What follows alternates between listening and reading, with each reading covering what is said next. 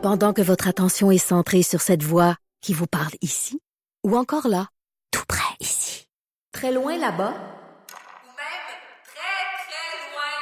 Celle de Desjardins Entreprises est centrée sur plus de 400 000 entreprises partout autour de vous. Depuis plus de 120 ans, nos équipes dédiées accompagnent les entrepreneurs d'ici à chaque étape pour qu'ils puissent rester centrés sur ce qui compte, la croissance de leur entreprise.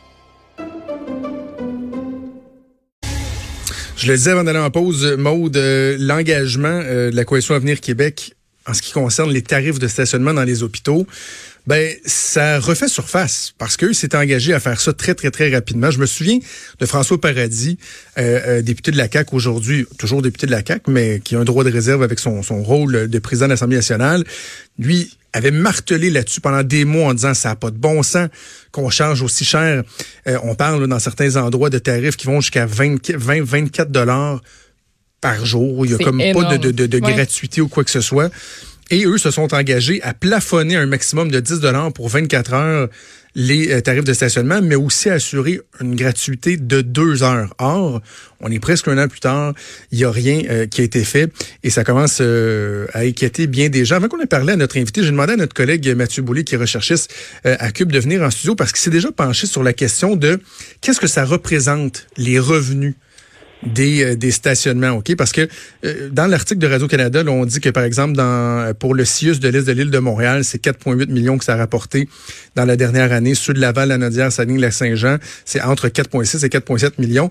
Mathieu, lui, s'est penché sur ce que ça peut représenter ici à Québec avec euh, le CHU de Québec. Ça va nous donner quand même une bonne idée là, quand on parle de, de, de, de à lait. Mathieu, salut. Bon matin. Qu'est-ce que ça représente donc? On prend le CHU de Québec, là, ça représente quoi les frais de station? Cinq hôpitaux de la région de Québec, les principaux hôpitaux.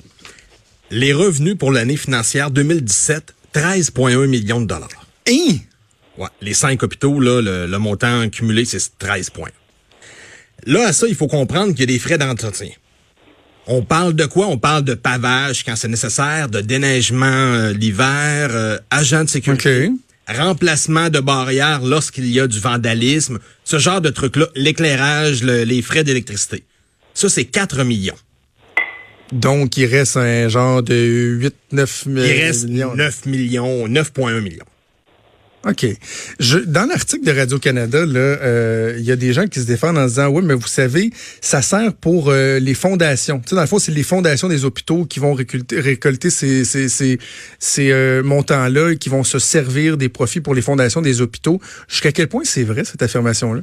C'est pas tout à fait vrai parce que pour l'année financière 2017, toujours, le CHU a remis à la fondation du CHU, en fait, 228 000 dollars sur les 9 millions restants. On prend le 13 millions, on enlève le 4 millions de frais d'entretien, et à ça, on remet 228 000 à la fondation. C'est une fraction, c'est des pinottes, là. Là, il reste tout près de 9 millions encore, là. Ça sert à quoi, ces 9 millions-là? C'est la question qu'on se pose. À financer le, le système salaire des infirmières, salaire des médecins, salaire des préposés, l'équipement médical, les civières, les frais de ménage, les frais d'entretien, euh, l'achat de nouveaux matériels. Il en manque. C'est sûr que tout ça coûte pas seulement 9 millions, mais on prend le 9 millions que vous payez quand vous allez dans les stationnements et à ça, on ajoute ce qu'on paye en taxes et impôts pour le budget de l'hôpital. OK. Euh, merci. Merci pour euh, le portrait, Mathieu. On va aller rejoindre tout de suite Paul Brunet, vous connaissez bien, qui est président du Conseil pour la protection des malades, pour en discuter. Bonjour, Monsieur Brunet. Monsieur. Monsieur Brunet, je le dis d'entrée de jeu, c'était un engagement ferme de la Coalition Avenir Québec, euh, de son porte-parole à l'époque en matière de la santé, euh, François Paradis. Euh, on est pratiquement un an plus tard. Est-ce qu'on est avancé? Est-ce qu'il y a eu des discussions? À votre connaissance, est-ce qu'on est à veille de voir la réalisation de cet engagement-là? On devrait. Je, pourrais pas vous dire s'il y a eu des discussions. On s'est rallié aux 10 pour 24 heures. Je pense que ça faisait un certain sens, même si philosophiquement, on comprend toujours pas que c'est gratuit pour aller au casino, mais c'est un prix exorbitant pour aller à l'hôpital. C'est comme si l'État, hein, qui s'occupe des deux missions, dit venez au casino, on ne charge rien, mais si vous allez à l'hôpital, on va vous écœurer assez que vous allez venir le moins souvent possible. Ça fait drôle. Je dis pas que c'est ça qui se passe, mais c'est ça que ça donne. Alors, mais le 10 piastres, moi, je me ralliais à ça. Et euh, ben là, ça va faire un an. Moi, j'avais dit à Mme McCann, on vous donne un an pour, vous, pour que vous régliez tout. Pas mal d'affaires qui sont démolies dans le système. Mais au moins qu'on voit euh, que vous êtes sérieux dans la réalisation des promesses en regard du système de santé et surtout en regard de ce que vous avez promis aux patients. Parce que, M. Brunet, tu sais, le, le, premier réflexe qu'on peut avoir, c'est de dire, euh, ben, tu sais, le, le, contribuable, là, il est déjà assez sollicité. On paye pour le, les services de santé, on paye les impôts, on paye bon, pour tous les services au Québec. Puis, tu sais, notre premier réflexe, c'est de dire, ben là, est-ce qu'en plus, faut payer à chaque jour? On me dit c'est en moyenne presque 15 dollars par jour qu'on paye pour le, le, stationnement dans les hôpitaux. Donc, tu sais, le premier réflexe, c'est de se dire, ben, tu sais, on en a un peu soupé. Mais la réalité, c'est que les impacts, le problème, il est plus concret que ça c'est plus pernicieux que ça comme effet parce que sur des gens qui sont malades, par exemple, et qui veulent aller à l'hôpital ou des gens qui veulent aller visiter des proches, ça a un, effet négatif, là, ces tarifs-là. Oui, et surtout pour les patients qui doivent aller en traitement régulièrement, il y a des places, il y a des hôpitaux qui vont offrir des billets de courtoisie ou des billets de gratuité, mais c'est pas le cas partout. Il y avait le cas d'une dame euh, dans la région de Montréal qui avait dû payer 125 pièces pour des traitements de chimio juste pour stationnement durant une semaine. ça n'a pas, pas, de bon sens. Donc, ça a carrément un effet dissuasif. Ben, je veux dire, là, si on est capable d'y aller en transport en commun, tant mieux. Mais quand on est pris pour y aller en auto pour toutes sortes de raisons, ben, c'est pas normal que ce soit aussi cher et aussi prohibitif. Et ça, je dis tout le temps, puis je veux pas faire de démagogie, mais si on a eu assez d'argent, et ça, c'est pas faux de la CAQ, mais si on a eu assez d'argent pour donner 8 milliards aux médecins, je pense qu'on est capable d'offrir la gratuité du stationnement aux patients. Je, lisais aussi en décembre dernier une femme puis son frère qui voulaient aller voir euh, leur père qui était hospitalisé aux soins euh, aux soins palliatifs, qui payait le maximal, le tarif maximum à chaque semaine. La fin de semaine c'était moins pire, mais tu sais ça revenait à 500 dollars en un mois là. C'est hallucinant. Vous aviez même, euh, il y avait même en fait une offensive euh, web, l'étiquette de barrette.com en 2016 pour dénoncer ce genre de situation-là, pour, faire baisser le, prix de ces étiquettes-là. Qu'est-ce qui est arrivé depuis ce temps-là?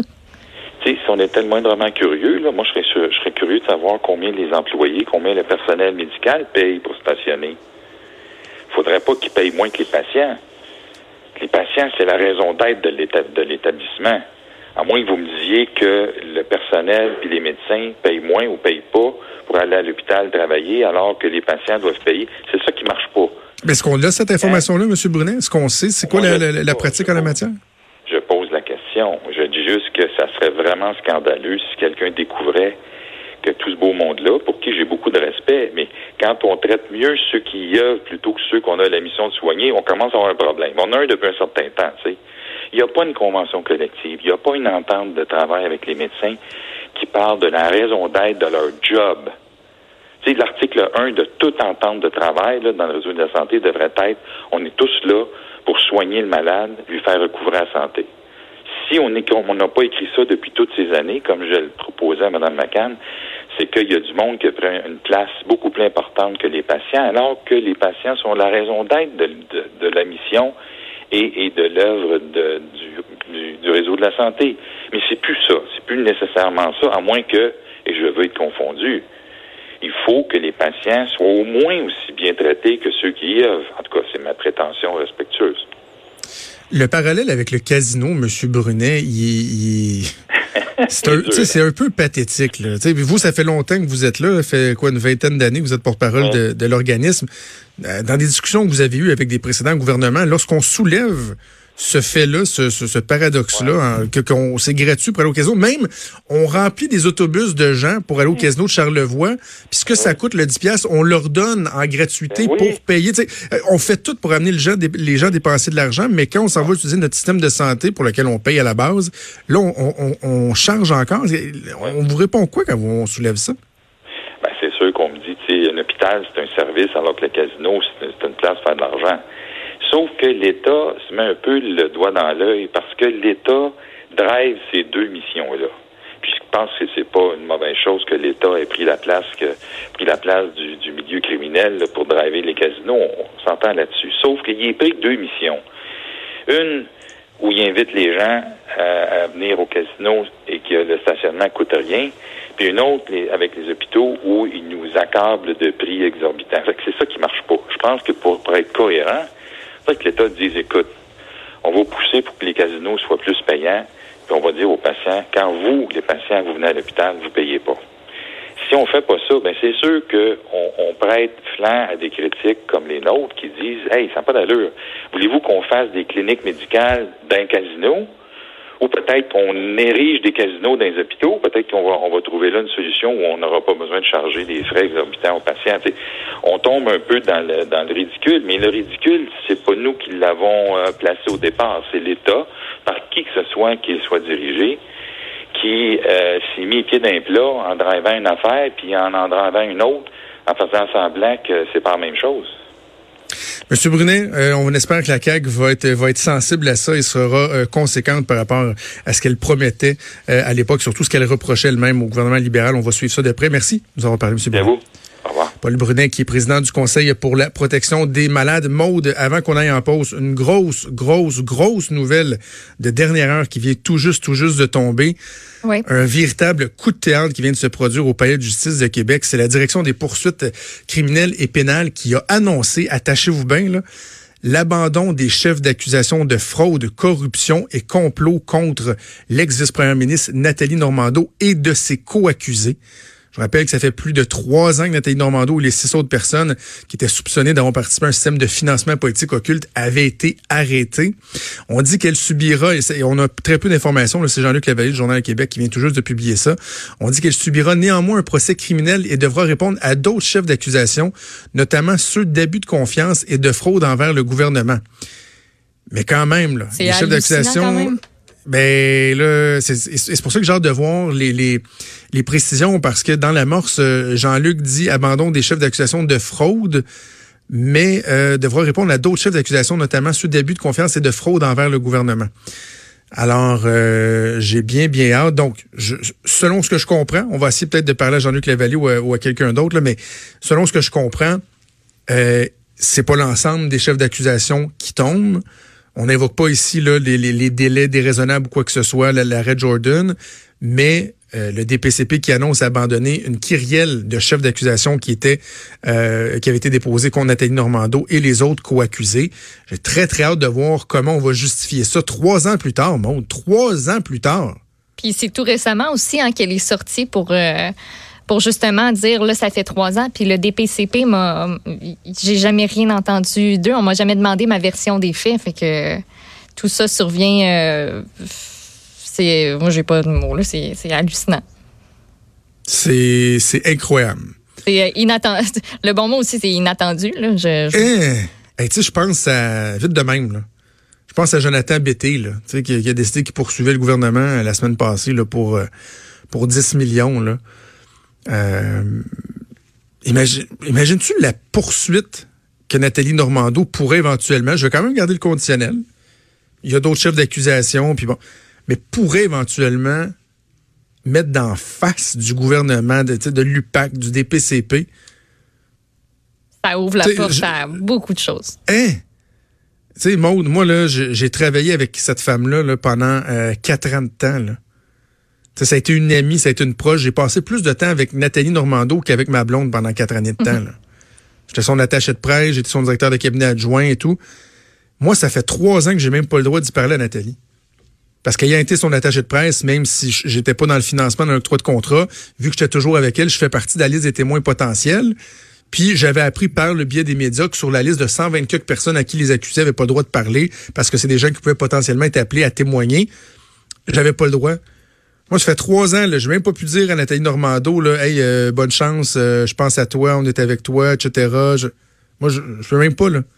Elle, sa vie a été foutue en l'air, Ah ouais, elle fait de la radio, puis tout, mais euh, je pense que d'un point de vue personnel, dire à quel point il y a eu des impacts sur cette femme-là, puis les autres co-accusés, mais qui publiquement ont pas mal moins subi de, de dommages que Nathalie Normando, et là, de voir qu'après trois ans d'attente comme ça, de tergiversation, on abandonne des chefs d'accusation de, aussi importants que ceux de, de, fraude, de corruption, de complot.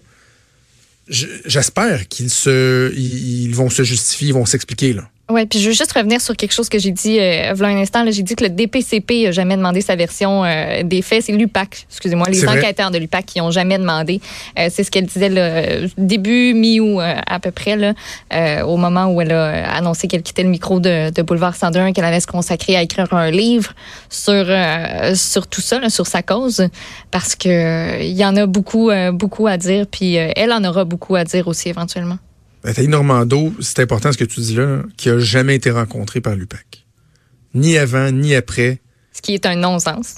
Jamais, là. Juste, euh, hey, euh, avant de foutre votre vie en l'air, on peut peut-être vous donner votre, hein, une occasion de, de vous expliquer. Euh, Madame Normando, on aurait peut-être quelques questions pour vous, là, si ça vous tente. Ça n'a jamais été fait. Jamais. Je, je trouve ça, euh, écoute, c'est une grosse, grosse, grosse nouvelle. Euh, on est là-dessus, on va essayer d'avoir plus de détails. Euh, on va vous revenir un peu plus tard dans l'émission. On va digérer ça un peu, on va faire une pause, puis on va revenir dans quelques minutes.